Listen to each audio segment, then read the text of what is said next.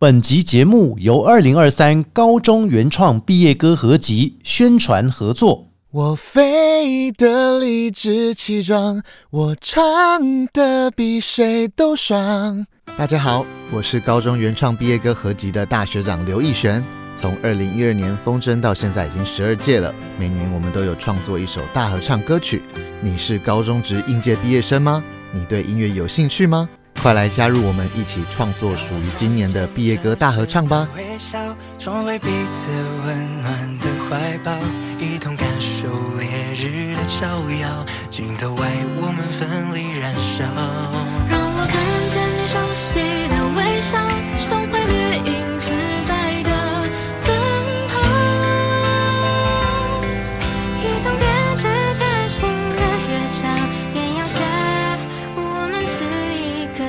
歌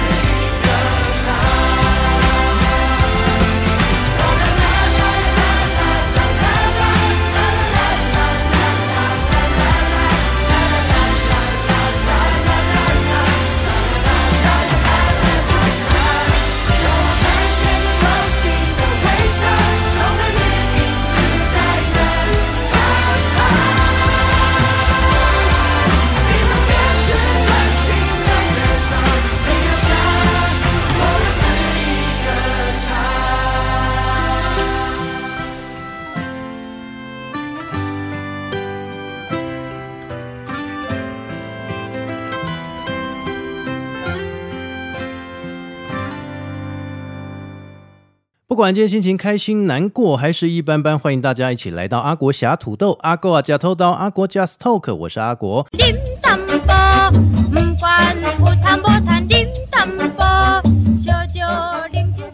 Podcast 节目开始之前，请大家透过 Apple、Google、KK Bar、Spotify 还有三浪声浪以上几个平台搜寻阿国，就找到阿国侠土豆的节目。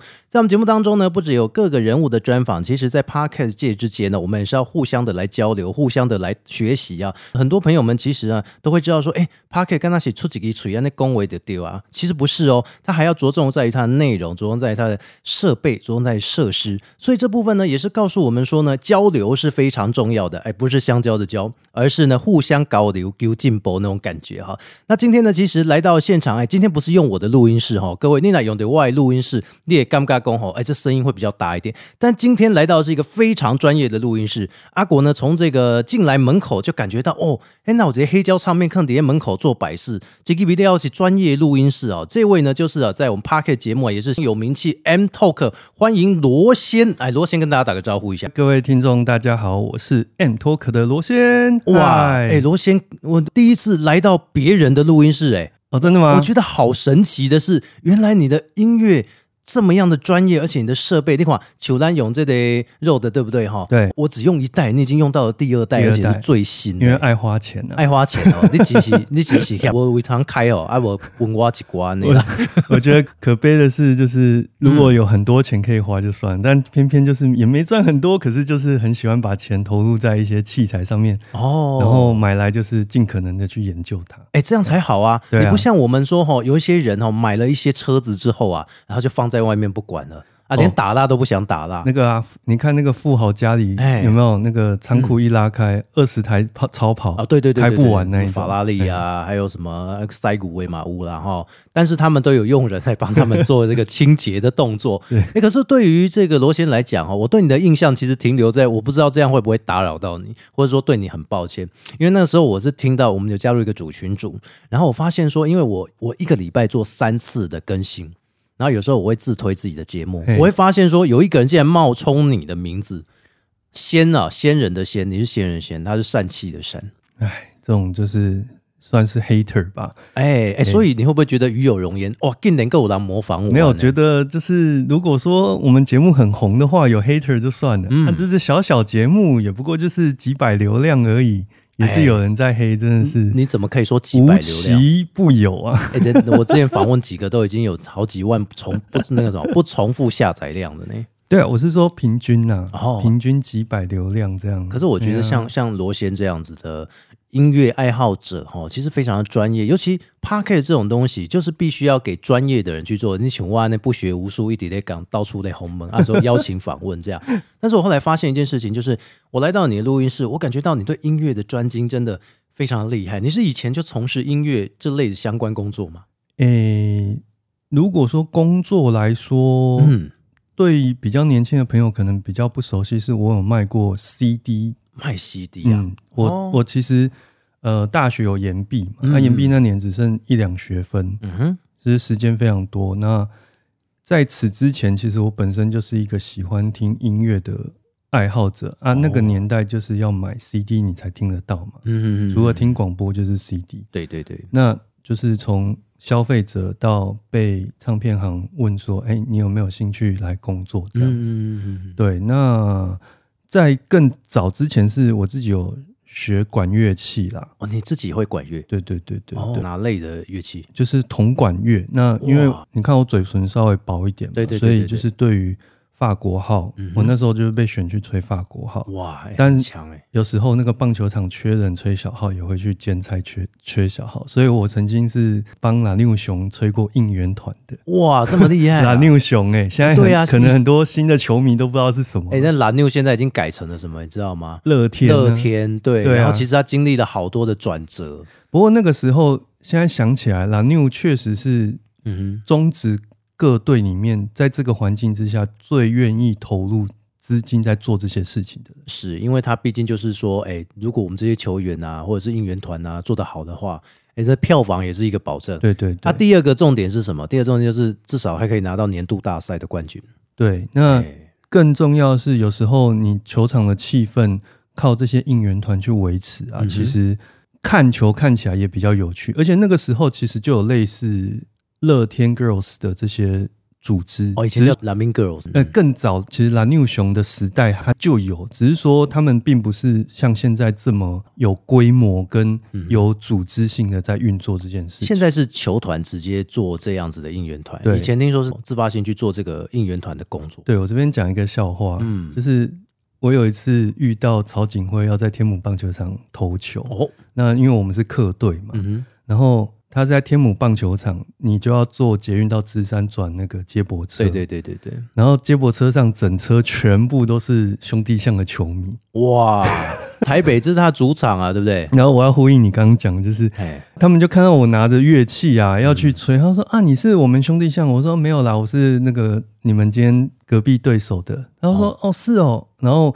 就聊起来啊，就是聊说：“呃，因为像我们去吹，就一场还有一个车马费跟加一个便当。是是是，然后兄弟像个球迷就很骄傲说：“我们兄弟的球迷的应援都不拿钱。”这样有比较好吗？我不知道，可是他就很骄傲说：“我们这些人是都不拿钱的，自愿的。”以前的棒球疯到这种程度，疯到连钱都可以不要，你就知道他们有多疯这种整个棒球的氛围。还对啊，那个时候是零九一零年的时候。哦，那个时候正兴盛的时候。对对对对其实台湾的棒球从以前到现在一直都很兴盛，但现在最近那我觉得是不是有点断层了？我觉得看的我都不认识了。你你有没有这样觉得？就是跨着嘴呢，跟他教练单起塞啦，啊，村内单都不洗塞啊。就是慢慢的，他们也会一批一批换血啊。像我今年夏初吧，大概哎六月多那时候，嗯有去现场看那个富邦的比赛。哦，那当然就是除了几个那个旅外回来的，可能还认识以外，像那个他们那个二垒手嗯哼，陈子豪吧，嗯，就是很新啊。可是我也会觉得说，哎、有这样的新的人渐渐的冒出头，其实嗯是蛮不错的。你说以前你在做算是管乐的部分，然后后来也去帮应援团吹奏嘛，哈，对。然后后面一直到现在，利息一景的开始，就是说在唱片行卖唱片也有，对啊，那个时候我我待的地方是最早是在台大嘛，嗯嗯嗯其实到后来这些客人有的都还有联系，因为嗯，台大那边什么人没有，就是台大学生跟台大教授最多。是是是，对我还曾经看过在我面前自称他是国师，那时候是陈水扁执政，哦哦然后说那个我是国师李洪喜。哦，哦哟，哦，这个大这前辈个有听过啊，这个就是而且是很有名的。对啊，他是现那个现在呃劳动部市政对，李俊毅的爸爸嘛。是是，是对啊，他也是好像我们国内的宪法学的权威嘛。对对对，因为以前常常在这个电视台看到他出来讲一些东西。对对对，那、嗯因为我觉得卖古典音乐唱片跟其他类型比较不一样，是古典跟爵士类的唱片，它会跟客人之间的连接比较高一点。哦，不是像流行音乐这样。流行音乐买了就走了，哎，阿姆哥金猫应该不浪费啊。对啊。可是古典音乐或者说古典爵士这个类别，嗯到现在都还有一些专门的小店在卖。哦，所以它其实不分像古典跟爵士，反而是越放越久越值钱，或我者说越耐听就跟它的音乐的那个长尾的效应是一样。哦然后店员跟客人之间的关系，可是嗯相对的这个位置的店员也不好找，不好。找啊。所以他很了解这通盘的这一些音乐内容。对对对，啊，你跟流行音乐的做干单的吗？流行音乐就最主要是现在红什么，你比较哦不需要去往前推那么多脉。反正你只要记柜位哪一个是谁的专辑，这对，当然有一些很厉害的大哥，他嗯们对流行音乐很懂，那一种又是另外一种专业。是是我也觉得蛮厉害。可是相对古典音乐来说，也摸了快二十年，嗯其实来去的这些人，其实就是这一小圈。哦，所以一般来讲哦，我们在之前有看过一个电影叫《幸福绿皮书》哈，它其实就是在讲一个大师，他对古典音乐的钢琴弹奏他非常的厉害，但是到了后面他发现，其实他站得越高，他发现他越孤独，因为这个圈子就这么小，就像你刚刚讲，嗯。这圈子那么小，波迪卡跟他一直的样那。样。哦，你说那个当学语那个对对对对对。The Green Book 对不对？没。错没错没错，而且他那个时候遇到一个问题，因为他最早是想要弹肖邦那些是。古典音乐嘛，对对对可是因为当时那个时空背景，嗯哼，美国普遍对于黑人弹奏古典音乐是他是很排斥，因为比较排斥的，所以他后来就是转去弹爵士乐。那当然有另外一片的天地，可是他那个背景，其实我现在回想起来，就是可以感受到他是蛮蛮辛苦的。对，真的很辛苦。对，因为他其实是学古典，而且是非常好的音乐学院出来的。对对对可，是迫于他肤色的关系，嗯，就是有一种刻板印象，觉得哎，黑人就是要弹蓝调，或是黑人就是要弹爵士，对，使得他的市场不及，所以就没有办法在古典音乐这个圈子继续往下走。哦，所以这也是在故事当中启发，毕竟他真的是真人真事，所以在里面当中我也看到说呢，他愿意到美国比较往南的地方去，而且那时候往南全部都是白人啊，对啊，因为越南边越是共和党的天下，然真的，白人主义，而且因为我同学嫁到美国去，嗯哼，他嫁到纽约，她跟我说，有时候去到那种乡下的地方，你真的会看到那种白人是一辈子可能连他的州的边际线他都没有跨出去过的，哦，怎么说？就是他们一辈子就是活在他的家乡他的范围这样，甚至于是他那个小镇里面。嗯哼，那偶尔可能就是到纽约市区哦去买东西，可是他大部分百分之九十有很多的白人，他的人生就是活在他的那个小镇里面，然后哎他们的那种种族意识，嗯就连他是台湾人都会很强烈感受到那种有一点排外排外，的那种感觉。所以他如果他住肯塔基州，然后他就一辈子都在肯塔基州，就比较少到某一个纽约。某一些区域哦，因为哦就算肯塔基州也很大啊，对对对对。对对，所以这告诉我们呢，有空还是出来玩玩，在台湾很幸福。哎，款单够高铁哦，从台北到高雄，那你看，我同学跟我讲这句话是在哎。二零二零年左右，这里才距离没不到几年，就是说当下嘛。对吧？那你可以想象，当 Sherry 当时跟他的司机嗯，开着车，然后到南方各州去演出，他所遭遇到的困难是有多么的巨大。真的，那时候的种族歧视一直在总统是很希望赶快把这些种族歧视的事情哈、消灭掉，嗯他希望能够黑白一起相融嘛。但不不发抖啊，因为现在还是像台湾自己都还有一些，比如说哦客家人、闽南人、嗯或者是原住民什么的，我们还是会把它分得非常仔细，我没有办法说把它全部融在一起啊。这个我觉得有些东西是你就算时间继续这样洗下去，都不见得那么容易消弭掉。嗯，对，所以、哦、你这厉害，你什么都懂哎，果然是从音乐出来的。那你后来现在开始自己做，你自己是平常工作是做录音师吗？还是做剪接？我大概从疫情后到今年，大概两三年的时间，嗯，花蛮多时间去现场录音、收音，然后带回来剪。哦，现场收音跟录音，所以你会带着机器去到现场去做收音的动作诶，通常对方都会有机器啦，啊？你就但是直接接 Miser 上，对，但是这些企业他们不见得会用啊。嗯哼哼对，那我觉得对录音的态度是这样啊，你有时候后期在修剪很多问题，其实如果现场你可以提醒他，嗯哼，嘴巴靠近一点，那你可以省非常的多的工，或者是现场你帮他把机器设定，然后把麦克风调好，或者是说你你如果是要去收音的话，你就把那个设备全部都弄好。对，然后告诉你的主持人或你的来宾什么不要做，剩下都可以做的时候，其实你回来你可能只需要对一倍到两倍的时间。哦但如果你没有做这个动作，有时候常常回来，你光是在调整音量什么嗯的，你可能就对了三四倍的时间了。因为有一些音响公司，他们的设备并不是说我们完全了解，对不对？嗯啊，所以你嘛，你常常去会遇到一些音响公司？诶、通常也是像这样 podcast 的设备了。哦 p a r k e t 对设备。对对。对对，所以你自己会带的是类似这样 p a r k e t 设备去？对，如果我要带，我也是带这样的设备去啊，所以你的设备还是得接到它的音效上面。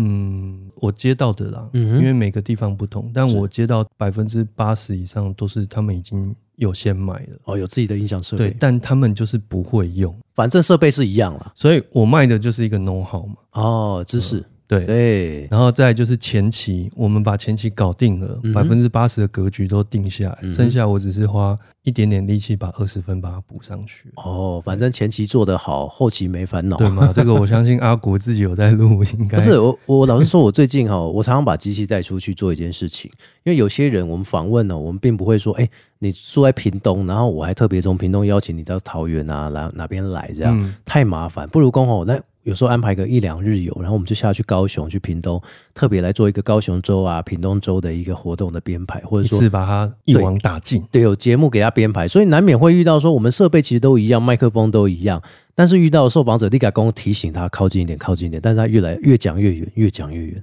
啊！我想心情卖啊，唔知道那心情卖啊，他就一直往后退，这个就是一个我现在遇到的问题。如果我的经验来说，嗯就是不断的打断，哦，对，一定要，我打断了好几次。嗯谢龙姐，他一直往后退，他后退到已经大概六七个拳头的距离，我都敢不敢讲我哪个腿筋？而且他那天可接到电话，心情不是很好。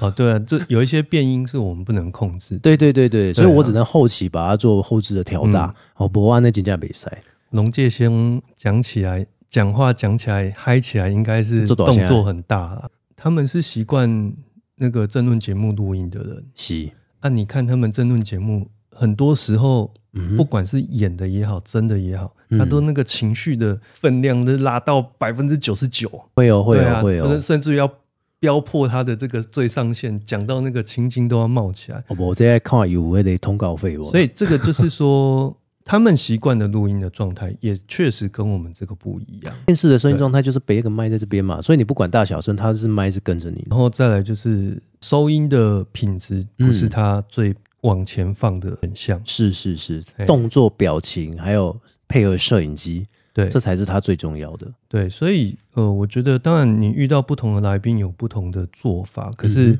我觉得沟通啦，对，对就是说事前就是我告诉你说什么一定要做到，以及什么不要做到，剩下都是你可以做的。嗯，对，那录个几句，如果不行，我们就必须要适时的打断。嗯，当对然，，但那个打断的语气当然不是说去责备他，而是告诉他说，我们这样做是有一个目的的，嗯而这个目的是希望可以让最终出来的成品更好。就让你的声音可以收得更清楚。对，那如果你愿意把你的脸往前面放一点，嗯，我们就可以达到很好的效果。诸如此类的这样沟通，我觉得嗯百分之八十的人其实都可以接受。听得懂啦。对我只是很怕说拿着麦克风，然后一直往前这样子，然后一直往前，然后前到已经快要把麦克风吃下去，这个我也是蛮担心的，太激动了，有没有？啊、所以现在我觉得 p a r k e t 交流哈，真的现在越来越频繁，尤其我觉得我可以从你们身上学到好多好多的东西，这是以前我在做电台节目的时候不会有的一个观念呢。我以前在电台节目被要求的是说，就是他们希望我们做什么，嗯比如说你要很了解流行音乐，很了解内容，怎么去穿场，怎么去讲话这样。但是他忽略了一点是，我们专访其实也很厉害。比如说，我们可以用我们无知的角度去专访一个人，但是在电台我会被要求说，我们在专访一个人的时候，他必须要有一个基本的了解，而且要比基本了解更多。嗯，不然他的宣传，那经纪人会骂。你乃博做功课，你乃博完呢。但是做 p a r k e 之后，你觉得我什么都是不知道，我什么都不在。就算你知道，你把它全部抛掉，然后呢去做一个访问，我觉得这样子好像也很有趣。你会不会觉得说，啊，那到底是说我们要先做很多的功课去访问人，还是说其实我可以用一个初衷的心大概了解，但是我可以做一个简单的访问？你觉得哪一个比较好？哇，这个问题就我觉得非常的业界的非常普通这样才会问，但 但我觉得是这样，就是说 哎要看你对那个产业的认知有到哪里。嗯比如说我自己有遇过，说我问的不是音乐相关的，是。那我就会把自己倒得很干净，哦，我不会不懂还要装懂，最怕其实这个。对对对。那如果最差的状况是这个的话，那再往前一步就是不懂呢，但是你愿意问吗？啊、这就像我们一般人讲的那个，就是你不懂就拿嘴巴来问，对，那不耻就要下问。比如说你在环岛的时候 哎，地图会告诉你这个城市的样貌，可是是细部你不会知道。那你会不会去问槟榔汤的老板？嗯，嗯那如果你态度好好的问他，槟榔汤老板会不会知无不言的告诉你还有更多？嗯通常我觉得在各个产业界，我们看到的状况是，如果你愿意告诉对方说：“哦，我就真的不懂，我想要了解，你可不可以至少花一点时间给我一个轮廓？”是那通常这样，人家也不会觉得说你是搞不清楚状况，因为你就是真的不懂。对，我都去挖地来。对，啊，那 但是如果说，比如说以我自己对音乐稍微有一点认知，是那我可以在听众的这个不懂的状态，跟我稍微有点懂，跟他最懂的状况之下，把自己当一座桥铺在中间。哦，但这座桥它下面必须要有一点支撑，是。对，那就变成说是有一点本职学能，就是说我还是对这个产业是有一点了解，嗯但同时这个产业的方方面面我还是有一些不懂。比如说我在问一些像我之前的来宾，他是弹琵琶的，是这个乐器是中乐，对对我来说是一个非常陌生的东西啊。哦，所以你比较主攻的是西方对啊，乐器，因为对我来说就是听古典爵士这种所谓的三四百年来的这个体制的调养，到现在就是这样，而且它是你可以用一个一步一步学习的方式，逐渐的去往上走。是。但是如果像你遇到的中国音乐，你就会不了解的，真的不懂啊！你不要说什么工商绝止语，对，但那些东西我就是不懂。那没关系，你就是好好的问对那、方。啊你就抖了咪发嗦嘛。对啊，哎呀，那这是一样的，所以说它是用不同的音名，只是说，但音乐背后的道理是一样。可是嗯即使是如此，你还是有很多不懂的地方，那就是好好的问对方。是，所以其实大家应该对我们的这个 podcast 的各种节目，应该也至少听了，你会至少说，哎，那这里这部是做虾米？嗯这个节目是什么？有些人喜欢说故事啊，就做一个亲子故事类；那有些人喜欢做心理类的，而有些人喜欢做财经类的。像 An Talk，我们的罗先哦，他就是喜欢做古典，还有流行音乐，甚至是古典音乐是比较多啦，对不对？对当然还有一些包含像是说你会做一些这个内容的分析啊，甚至还有甚至还有这种非主流专辑，对不对？有时候就是有朋友发新专辑啊，嗯嗯嗯对啊，然后我就会抓一些比较特别，像之前我、嗯我不是问一个那个柴俊猫，嗯，但是他发的是卡带，卡带。这个就有话题性。哦，对啊现在根本就不会有人有卡带这种事情了。对啊，那为什么你会想发卡带？哎呀啊发一张卡带，你从印刷厂出来，你这样一张成本是多少？嗯哼哼，对啊嗯。所以你会觉得说这种东西对你来讲，哎，好像我们以前有碰过，就觉得哎，这等于是我们熟悉的领域啊。对啊，会好奇啊。嗯比如说现在很流行黑胶嘛，对，那到底从印刷厂出来一张黑胶到你手上要多少钱？嗯这个其实是蛮有趣，因为它还是有市场上不同的价位的区分。是是是，对啊，从大概一百多块台币到四五百块台币，嗯就是一张裸片都有。对那哦这中间有什么差异？为什么会差这么多？对哦，一百块跟五百块差在哪边？快五倍、哎呀，是盗版还是啊？不不不，那黑胶是不会有盗版。嗯，没有市场可以做盗版。买黑胶，你就还要买放黑胶的机器，对不对？那个多麻烦啊！对啊，那为什么会谈到黑胶？就是我后来嗯 CD 结束之后，辗转做了一些工作之嗯后，后来又被找去卖黑胶。是最近吗？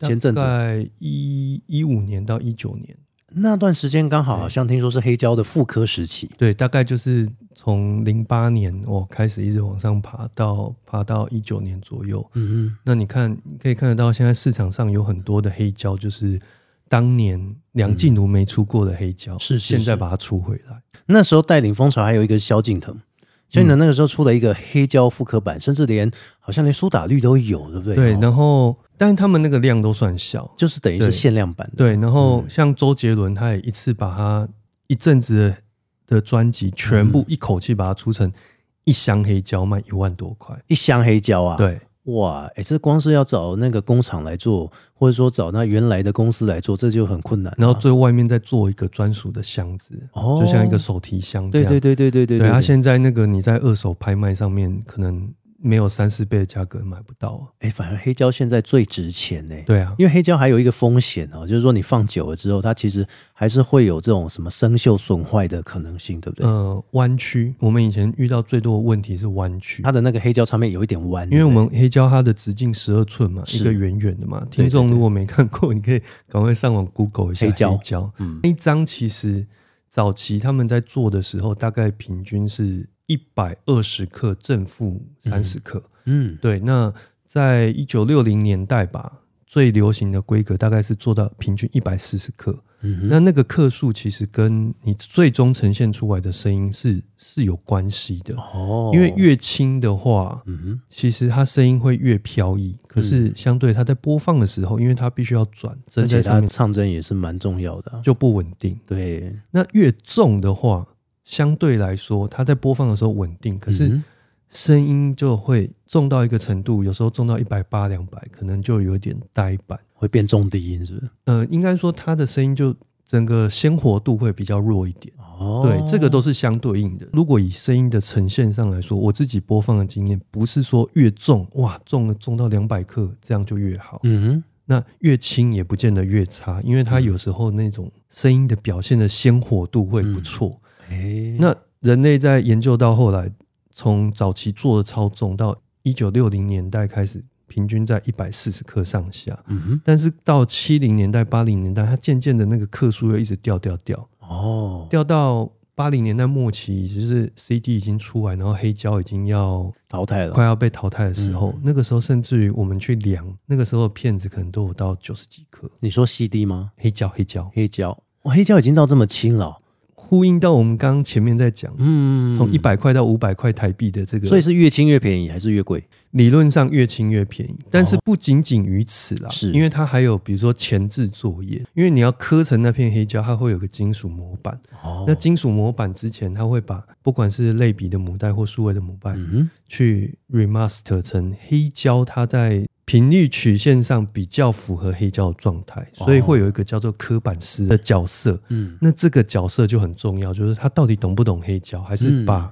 原本的数位母带当一张做黑胶把它刻成黑胶。那等于就是被变成 copy 过去而已嘛。有时候你遇到比较差的声音，就是这样来的。哦，哎，这样子我们很多朋友们可能还不了解黑胶的历史，现在我们透过了节目跟大家来分享。大概简单的叙述一下是这样的一个状态。那嗯前面讲到就是黑胶容易变形这件事嘛，是就是因为它后来越做越轻，嗯那越轻就是越薄。，嗯，那在物理的状态之下，有的人不懂，他就把黑胶直接好像一整片放在一个平面上，对对对对比如说桌上或者是地上。嗯那黑胶它并不是完全平的，它中间高，外面低，所以哦，在地吸引力的这个影响之下，嗯它就容易变成一个碗状。就会变成有点像是 U 字形的倒过来变么字形对，这样。它是变这样子，一个像是一个倒碗状。哦，然后最明显是你把它丢到盘上面开始转，它就会这样、这样转。哦所以黑胶其实最害怕的是它变形。那当然，现在有业者就是有所谓的压黑胶机把它压回来，可是那个状态绝对不会是一开始一开始的那么好。嗯。所以讲回来，就是现在的黑胶很强调他们会压一百八十克，比较重一点哦。